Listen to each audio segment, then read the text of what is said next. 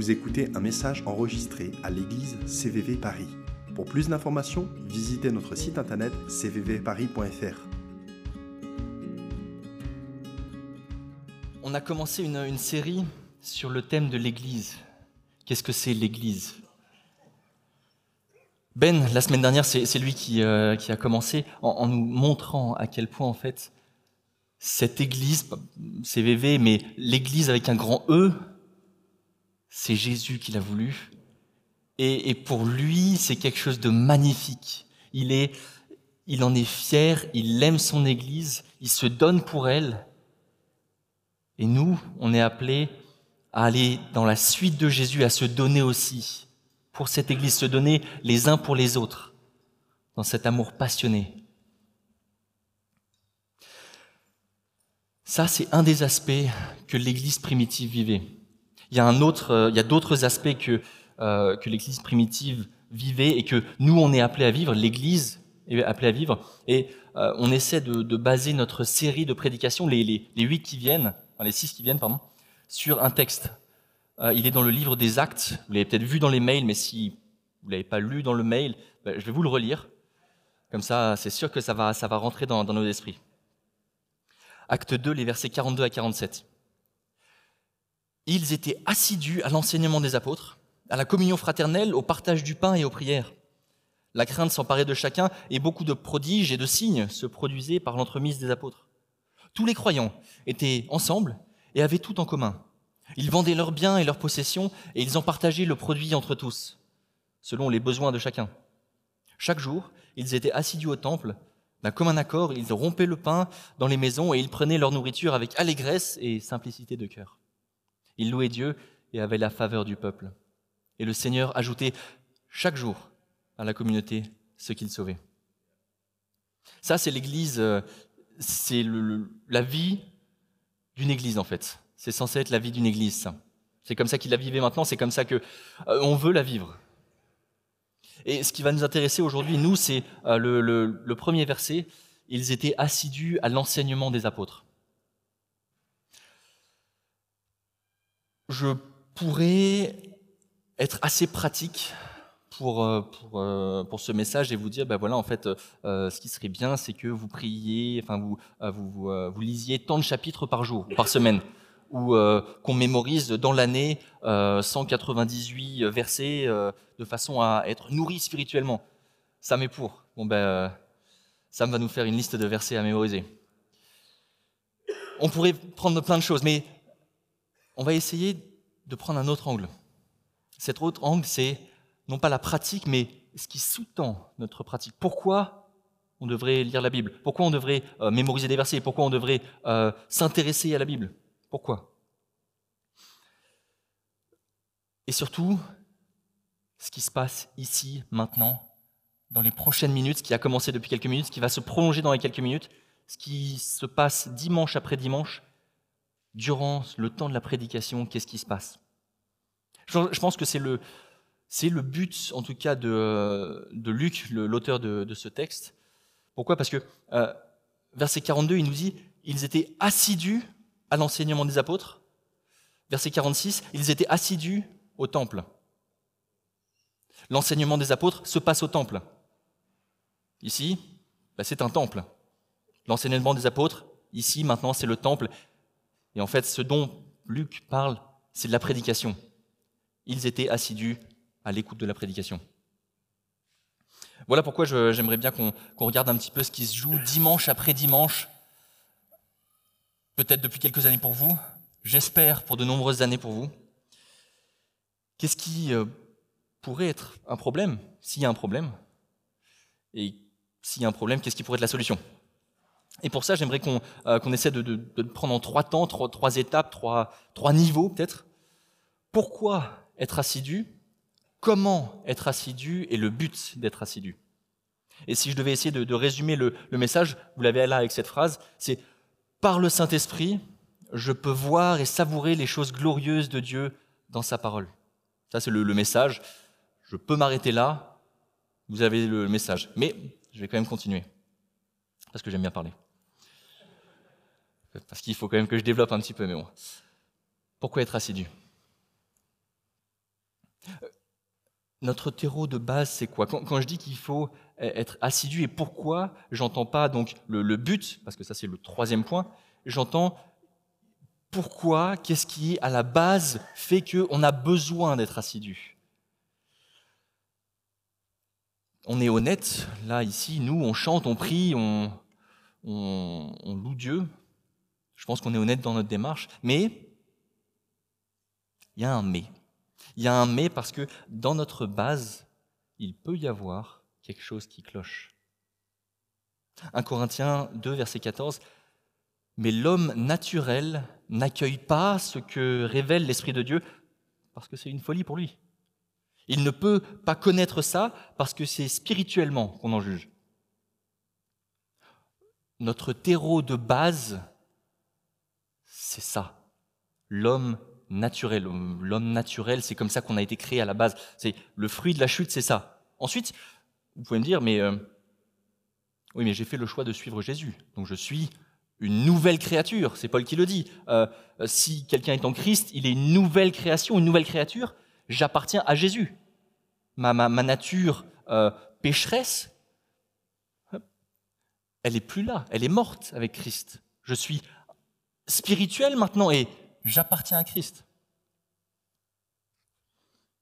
Si on est chrétien, véritablement chrétien, pas de nom ou de, tradition, mais si on a fait ce choix conscient de suivre Jésus, alors c'est vrai, c'est vrai.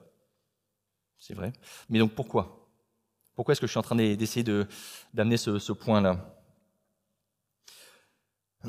Parce que je pense qu'il y a une bataille qui est en train de faire rage une bataille, on pourrait la voir dehors, là. Hein. Euh, c'est la bataille peut-être la plus facile à voir. Euh, on est souvent en décalage avec la société, ou la, société est en décalage avec nous. Ça dépend du point de vue. Les décisions politiques, on n'est pas toujours d'accord avec. L'éducation nationale fait des choix qu'on peut qualifier de euh, suspects si on prend en compte la sagesse de Dieu. Je respecte l'éducation nationale. Euh, attention. Hein. Dans nos familles, il peut y avoir cette bataille, cette lutte entre. Ben, c'est une unité, c'est beau la famille. Mais pourtant, il y, a, un héritage qui arrive, et là, c'est la division, ça se déchire. Moi, je veux plus. Je, mérite ça parce que j'ai donné plus de temps euh, à notre mère qui est décédée. Les choix éthiques peuvent entraîner des, batailles aussi. Ça, c'est euh, un terrain de bataille. Moi, j'ai envie qu'on s'intéresse ici à un autre terrain bien plus important, celui de notre cœur. On est sauvé, oui c'est vrai. Si on a fait le choix de, suivre Jésus, on est sauvé, c'est vrai. On est une nouvelle créature. Et pourtant, pourtant, il y a toujours cette lutte qui peut ressurgir. Et je ne suis pas en train d'essayer de, de, tirer quelque chose de nulle part. Paul, l'apôtre Paul, avait le même ressenti. Euh, Romains 7, euh, car pour ce qui est de l'homme intérieur, spirituel, sauvé, hein, le, nouvel homme, pour ce qui est de l'homme intérieur, je prends plaisir à la loi de Dieu. Mais, je vois dans mon corps tout entier, il y a une autre loi qui lutte contre la loi de mon intelligence et qui me rend captif, captif de, la loi du péché qui est dans tout mon corps. Et il continue après, euh, qui me délivrera de, ce corps de mort? Gloire soit rendue à Jésus-Christ, notre Seigneur parce que c'est lui qui nous délivre. Je ne sais pas si ça vous est déjà arrivé, mais euh, on arrive parfois sur un chemin où, on se dit, mais comment j'ai fait pour glisser aussi bas? Comment j'ai fait pour me disputer à tel point avec ma femme?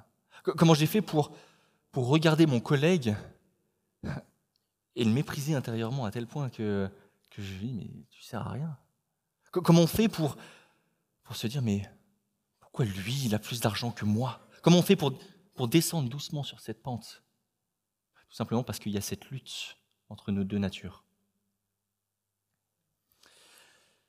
Et ça impacte notre façon de, de lire la Bible ou d'écouter une prédication. Notre lecture, elle est faussée par notre nature charnelle. C'est une façon très similaire que ça arrive. On est on est dirigé par ce qui nous entoure, en général. Hein. dans la société, il y a des bonnes choses, des mauvaises choses. Voilà, on est dirigé par ça. Hein. Et quand on écoute une prédication, quand on écoute, ou qu'on lit la Bible, hein, tout simplement, mais quand on écoute une prédication, notre nature charnelle, par exemple moi, Thomas, euh, homme pécheur, homme qui, est égotique, qui, aime être le centre de, l'univers, que, que, les choses tournent autour de moi, quand j'écoute un sermon, mon premier réflexe, c'est de l'écouter avec cette perspective-là. C'est regarder le prédicateur et dire intéressant la façon dont il s'est habillé. Il est en chaussettes pour prêcher. Ok, pourquoi pas, c'est intéressant, d'accord, je note. Il n'a pas de chemise. Non, je suis pas en chaussettes, Évise. J'aurais pu être en chaussettes. Mais il prêche encore sur euh, Jean 3,16. Ah, c'est bon, le verset, on le connaît. Euh. notre nature charnelle, c'est ça. C'est encore cette prédication, encore, encore, encore. Mais pourquoi? Enfin, c'est bon. On va encore devoir attendre 35 minutes qu'il ait terminé de parler. Si on ouvre sa Bible, si on ouvre sa Bible et que on essaye de lire, mais que l'Esprit de Dieu n'est pas en nous, ben, en fait, on va rien comprendre, strictement rien comprendre de ce que Dieu fait de glorieux. On va, on va essayer de, de dire, mais alors en fait, Jésus, il n'est pas vraiment mort. Euh, ou sinon, la Bible, c'est des fables. On ne peut pas croire au miracle. Euh, si finalement euh, Jésus euh, était sur une croix, il est, il n'est pas totalement mort. En fait, il était presque mourant, mais ils l'ont mis dans le caveau. Il a survécu. Donc en fait, il n'y a pas de résurrection. Les miracles n'existent pas. Ça, c'est notre, c'est notre ou une personne qui n'a pas l'esprit de Dieu ou qui ne fait pas appel à l'esprit de Dieu qui va tirer ses conclusions. Je lisais un article récemment d'une, euh, d'une, sur internet. Hein, euh, c'était une théologienne, une théologienne, je mets des guillemets, pardon. Elle est euh, professeure de, si je me souviens bien, de Nouveau Testament à Moineville. Et la conclusion, enfin, un des, points de l'article, c'était une citation de, cette, de cette, dame. je, paraphrase, hein, parce que je l'ai enlevé en fait de mon texte. C'était, elle disait, celui qui croit que la, naissance de Jésus est vraiment miraculeuse n'est absolument pas crédible. On ne peut pas être crédible et croire au miracle de la Bible. Professeur de théologie du Nouveau Testament. Ça promet, hein voilà. Se prétendant sages, ils sont devenus fous. Ça, c'est ce qu'ils font. Si on essaie de lire et d'interpréter la Bible sans faire appel à la clé d'interprétation qui est Jésus, voilà la, conséquence. Paul nous dit, se prétendant sages, ils sont devenus fous, ils ont échangé la gloire de Dieu, impérissable. Ils l'ont échangé contre des images représentant des êtres humains impérissables, des oiseaux, des quadrupèdes et des reptiles. Et la question, c'est pas depuis combien de temps, parce qu'on peut être blasé à force, c'est pas depuis combien de temps on est chrétien. Peut-être que, que vous avez rencontré Christ aujourd'hui, ce matin, et que c'est votre première prédication. Ou peut-être que ça fait 77 ans que vous êtes chrétien.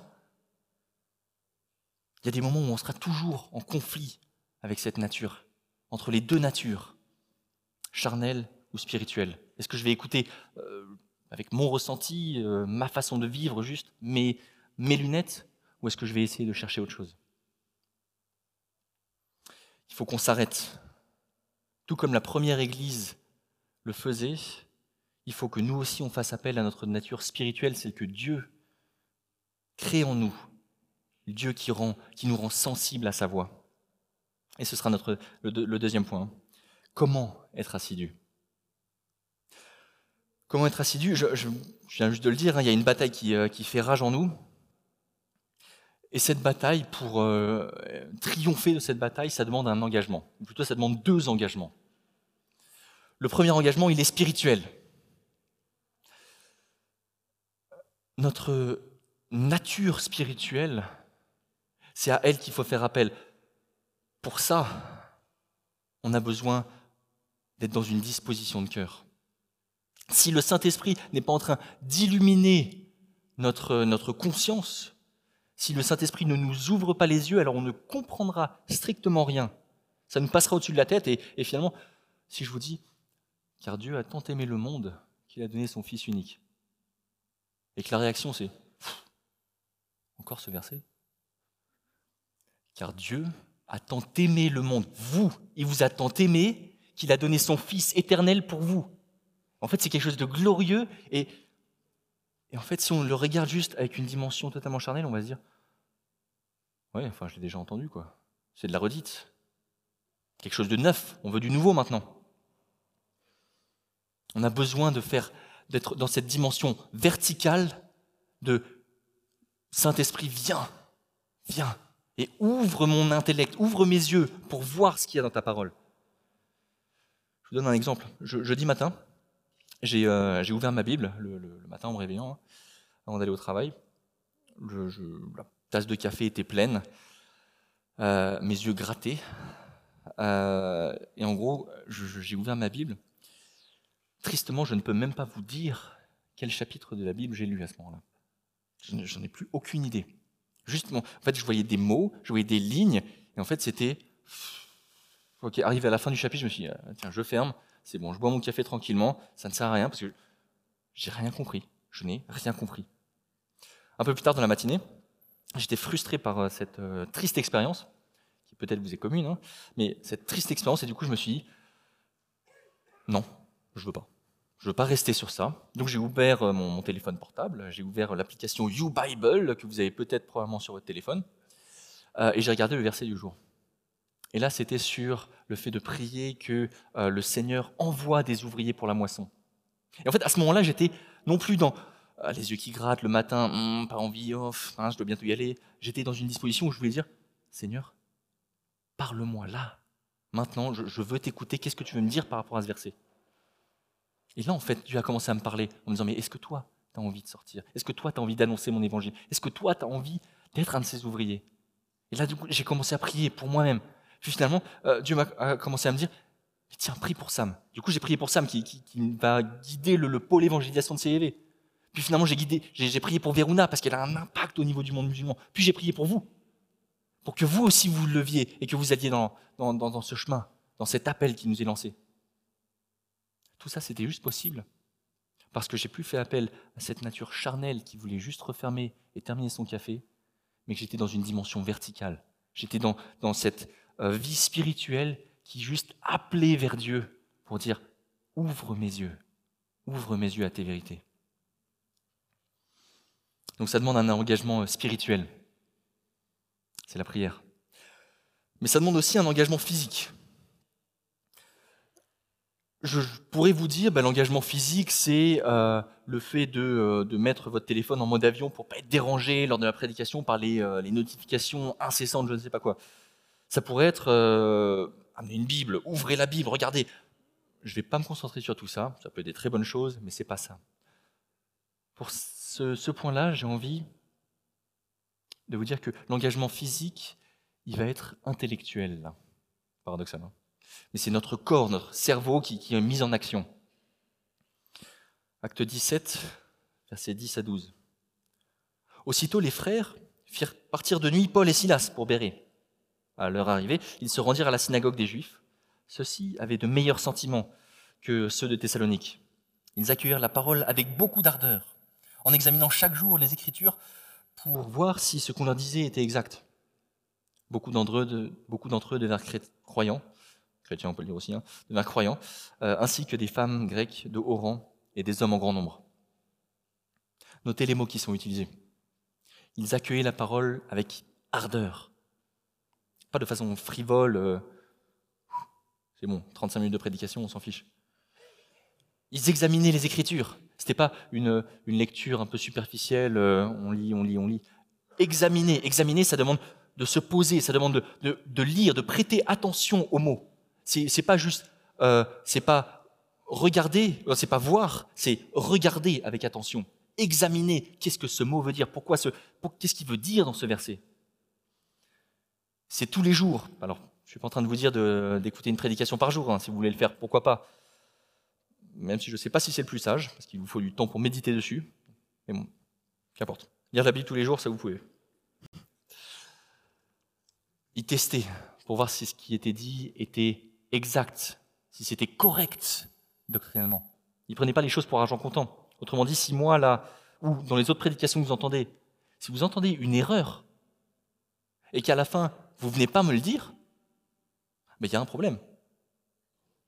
Si, même vous n'entendez pas l'erreur et c'est Ah, il a dit que Jésus n'était jamais mort, moi j'ai pas du tout entendu, je suis désolé. Il y a un problème. Il faut examiner les choses. Alors, mon but, c'est pas d'être moralisateur, vraiment pas. Vous allez le voir dans la suite. Mon, but n'est pas d'être légaliste. Mon but, et à la limite, je vais vous proposer d'enlever les mots il faudrait, hein, il faut, on enlève, on gomme, par est-ce qu'on n'aurait pas envie de Est-ce qu'on n'aurait pas envie d'examiner les Écritures pour voir ce qui s'y trouve? Est-ce qu'on n'aurait pas envie euh, d'aller plus loin? Envie de tester, envie de creuser, envie d'examiner. Mais pour quel sujet, en fait, on a besoin d'être assidu?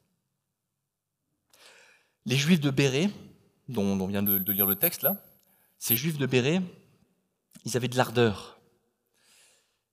Les chrétiens de l'Église primitive, dont on a lu le texte au tout début, ils étaient assidus. De l'ardeur, ils étaient assidus. Qu'est-ce qu'ils avaient en commun? Qu'est-ce qui fait qu'ils étaient ces deux groupes distincts qui ne se connaissaient peut-être pas Qu'est-ce qu'ils avaient en commun? Et qu'est-ce que nous, on devrait avoir en commun avec eux? Qu'est-ce qui les motivait comme ça? J'ai envie de vous donner un exemple. Un exemple assez, euh, pratique.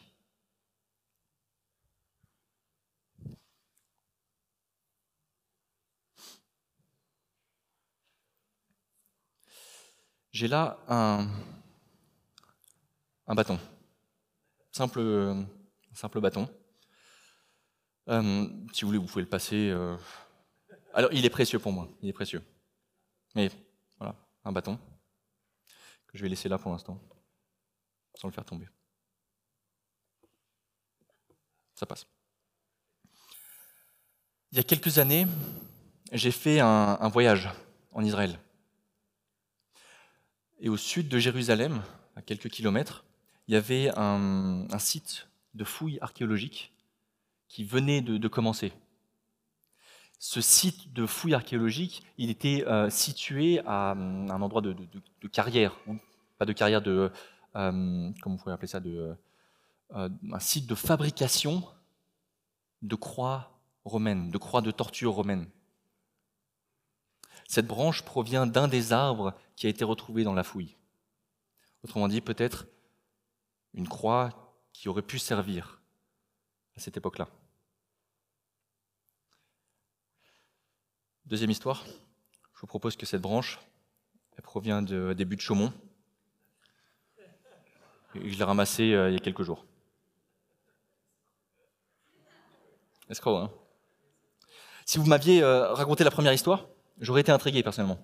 J'aurais pris le bâton, j'aurais demandé à le voir à la fin du culte, j'aurais dit Waouh, ok, intéressant. Hein. Alors, pas de euh, sans, faire la promotion des reliques, etc. Pas du tout. Mais j'aurais quand même été beaucoup plus intrigué de me dire, waouh, c'est quand même, c'est un vestige du passé, c'est intéressant, c'est intrigant, c'est waouh, c'est relié à notre histoire chrétienne. J'aurais regardé les, les, craquelures dessus, les, les, rainures, comment ça a été coupé, euh, est-ce qu'il y a de la terre dessus encore? J'aurais pas été si prompt à le jeter par terre. Et la prédication, dans une certaine mesure, c'est un petit peu comme une fouille archéologique.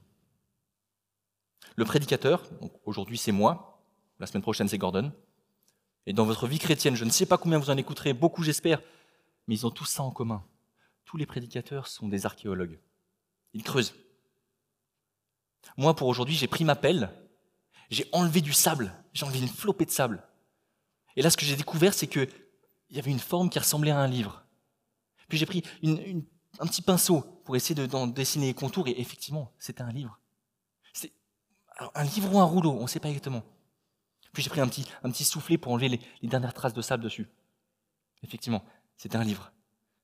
C'était un livre et dessus il y avait marqué Ceci est la parole de Dieu vivant. C'est une perle de grand prix. Et le temps de la prédication, ce qui se passe là maintenant, c'est que je vous invite avec moi dans la salle du trésor et je vous dis regardez la couronne, elle est là. Et, vous savez, c'est comme, euh, comme autour de la Joconde ou comme à Buckingham Palace. Si vous voyez le, trésor, tout le monde est là, tout le monde est dans la salle en train de, faire le tour, etc., de, le prendre sous toutes les photos possibles. tous les contours possibles, les photos. Là, moi, ce que je suis en train de vous dire, c'est le trésor, il est là, mais il n'y a pas de vitre. Il n'y a pas de vitre qui vous empêche, qui va, qui va déclencher une alarme. Le trésor, vous pouvez le prendre. La couronne, vous pouvez la mettre sur votre tête. La couronne, vous pouvez l'emporter chez vous. Vous pouvez ce soir prendre cette couronne, prendre une, une lampe et regarder les différents aspects. Vous pouvez faire passer un rayon de lumière à travers pour le projeter comme une constellation de, de reflets. Ça, c'est la prédication. Ça, c'est la parole de Dieu. Ça vaut tous les trésors du monde. Mais, parce qu'il y a toujours un mais, on ne peut pas savourer cette prédication qui est donnée. Seulement on pourra la, savourer si c'est quelque chose qui nous passionne. Et pour que ça devienne quelque chose qui nous passionne, relation verticale, on a besoin de prier. Et c'est en priant et en disant à Dieu, viens aujourd'hui, ouvre les yeux de mon cœur. Qu'est-ce que tu veux me montrer aujourd'hui? Là, moi, ce que je vois, c'est une pierre est-ce que toi, tu veux la transformer en perle précieuse? Et qu'importe si le, euh, si le prédicateur est bon ou pas, qu'importe que moi je sois bon ou pas, vous, soyez actifs. C'est dans votre relation verticale avec Dieu que là, quelque chose doit se passer. Alors c'est mieux si, euh, le prédicateur est bon, c'est sûr, ça, aide. Hein. Mais c'est dans votre relation verticale que quelque chose doit se passer, où vous devez vous positionner et dire, aujourd'hui, Seigneur, parle-moi. Qu'est-ce que, quelle est la petite perle précieuse que tu veux me donner aujourd'hui dans ce message? C'est ce qui nous amène au troisième point, le but d'être assidu. C'est quoi le but finalement? Pourquoi pourquoi on devrait être assidu? Pourquoi on devrait chercher cette perle? Premièrement, parce que Dieu nous sauve par la prédication. 1 Corinthiens 1, verset 21. En effet, puisque le monde, par la sagesse, être charnel. En effet, puisque le monde par la sagesse n'a pas connu Dieu, dans la sagesse de Dieu, c'est par la folie de la proclamation qu'il a plu à Dieu de sauver ceux qui croient. La proclamation, la proclamation, c'est ça, c'est ce qui se passe aujourd'hui. C'est l'annonce de l'évangile. La proclamation de son message que Dieu sauve les gens. je ne sais pas si, si aujourd'hui vous, êtes tous ici présents, il y, en a, il que je ne connais pas, donc je ne sais pas si vous avez donné votre vie à Jésus. Du coup, je vais quand même vous adresser ce message. Si vous n'avez pas donné votre vie à Jésus, à Dieu, mettez vos armes à terre aujourd'hui. Il est temps juste, il est temps. Il ne faut pas le repousser à demain. Vous pouvez être sauvé, mais pour ça, ça demande quelque chose, ça demande que vous acceptiez que Dieu dirige votre vie. Si vous regardez votre vie passée, vous savez que c'est vous qui avez essayé d'être aux commandes. Mais votre mission, ça n'a jamais été de commander ou de diriger. Votre mission, c'est de le suivre. Votre bataille, c'est pas de diriger, c'est de suivre la bataille. Ça, c'est ce qui est votre bataille. Suivre Jésus. Vous n'êtes pas appelé à régner. Si, appelé à régner, mais avec Christ, seulement avec Christ. Parce que lui règne, vous êtes appelé à régner avec lui. Et si vous professez, vous le reste des gens ici, si vous déclarez oui, je suis sauvé, oui, j'ai donné ma vie à Jésus, mais en fait, d'une façon ou d'une autre, c'est aussi par la prédication de l'évangile que vous avez été sauvé. Parce que votre ancienne nature, ce qui, ce qui faisait ce que vous étiez, cette nature charnelle, elle s'opposait à la nature de Dieu. Parce que votre esprit, il était obscurci et il obscurcissait la lumière que Dieu essayait de vous montrer. Parce que vous essayez d'étouffer le souffle de Dieu qui essaie de vous élever vers le haut. C'est par la prédication de l'Évangile. Parce que, comme le dit Paul à Timothée, les saintes écritures, elles peuvent te donner la vraie sagesse qui conduit au salut par la foi en Jésus-Christ. Deuxièmement, Dieu nous transforme par la prédication. Ah, j'ai fait une erreur, en fait, je, vous ai mis tout le texte, vous pouvez le lire avec grand plaisir, mais c'est le dernier verset qui, est le, point là. Nous sommes transfigurés à l'image de Dieu. Contemplons donc dans un miroir, euh, nous, nous, tous, pardon, qui le visage dévoilé, contemplons comme dans un miroir la gloire du Seigneur. Nous sommes transfigurés en cette même image de gloire en gloire. Telle est l'œuvre du Seigneur qui est l'Esprit. si je paraphrase tout, ce texte, hein, les Israélites qui lisaient la Bible, enfin lisaient l'Ancien Testament, hein, ce qu'ils avaient eux, euh, les Israélites ne comprenaient pas parce qu'ils avaient un voile sur les yeux.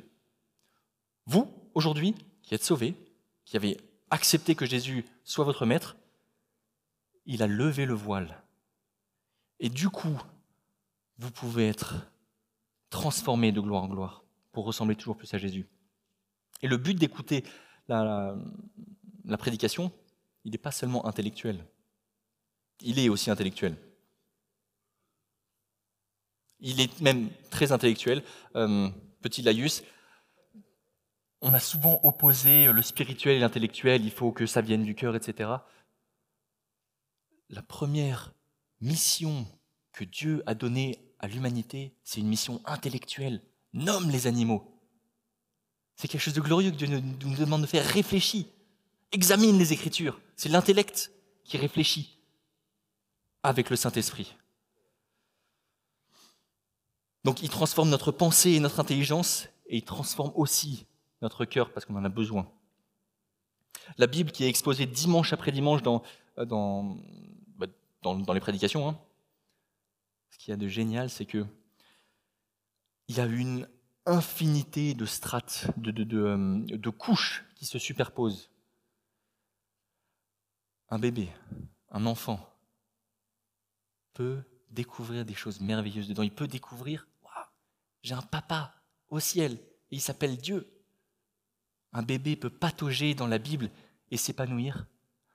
Et un doctorant, ou un triple doctorant, ou un professeur, peut faire de la plongée sous-marine, et plonger, et plonger, et plonger, et ne jamais toucher le fond de qui est Dieu, et des mystères qu'il y a dans, sa, sa parole.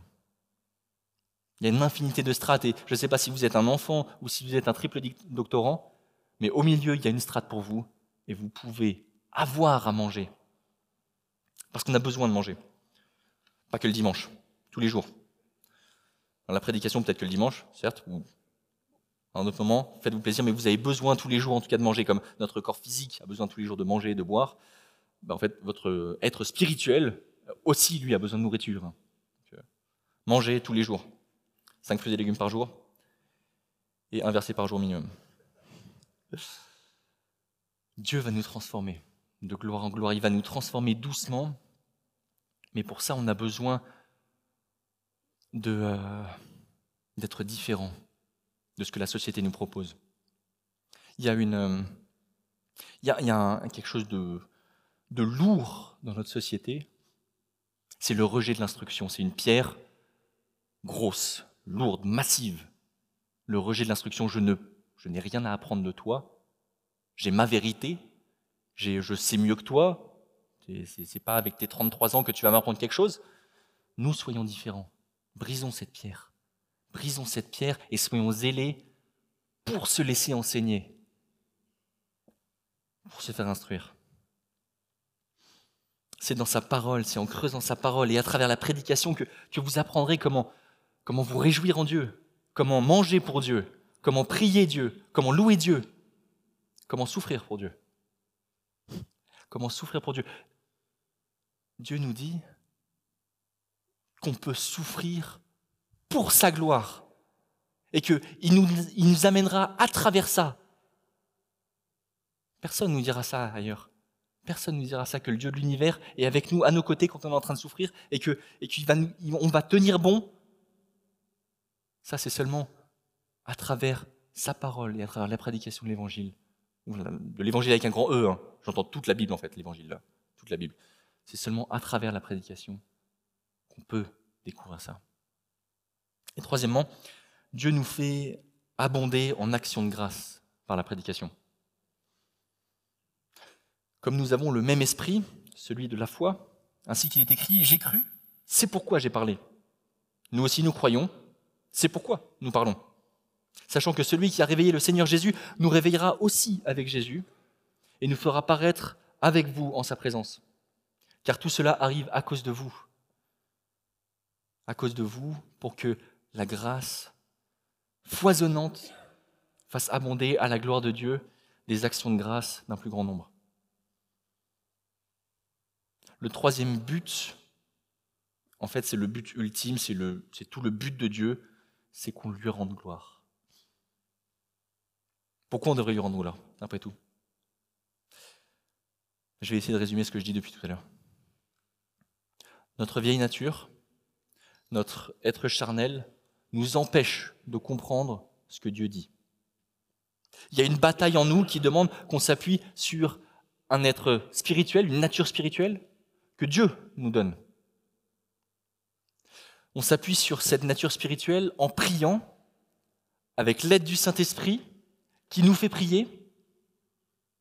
Et c'est alors qu'on est en train de prier que le Saint-Esprit ouvre nos yeux pour qu'on voit quelles sont les merveilles dans la parole que lui nous a donnée.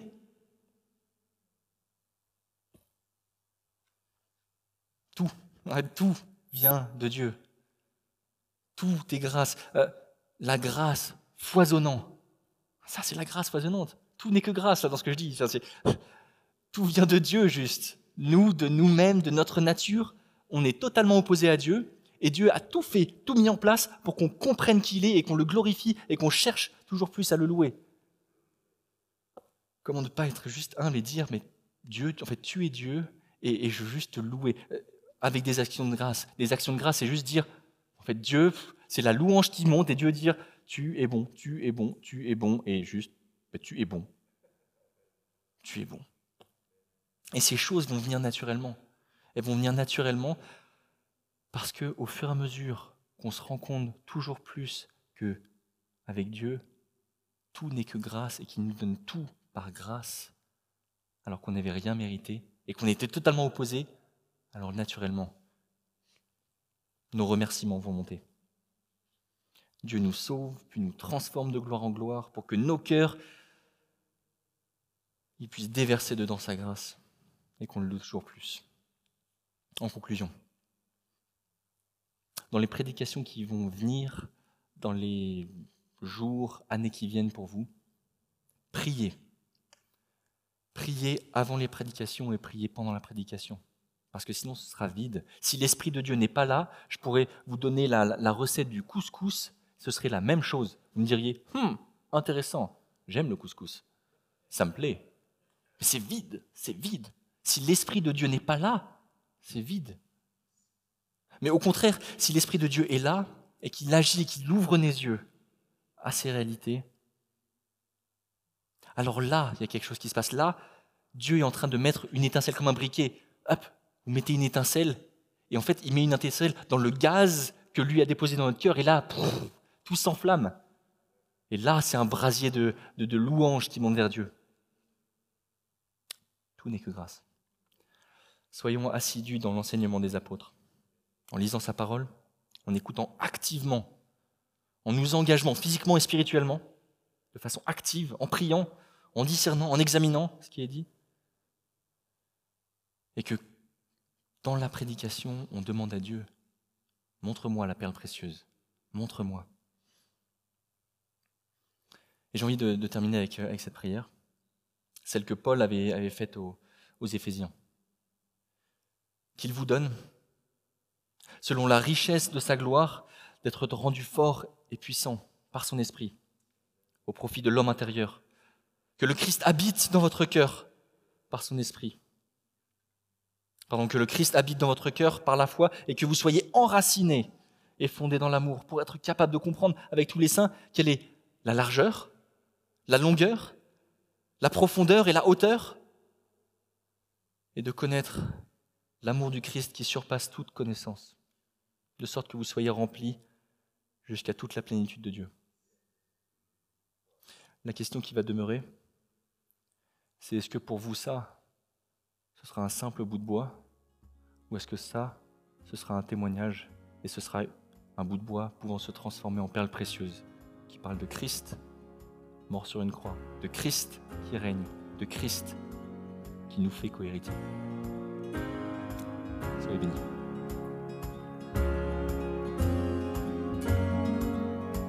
Vous venez d'écouter un message enregistré à CVV Paris. Pour plus d'informations, visitez notre site internet cvvparis.fr.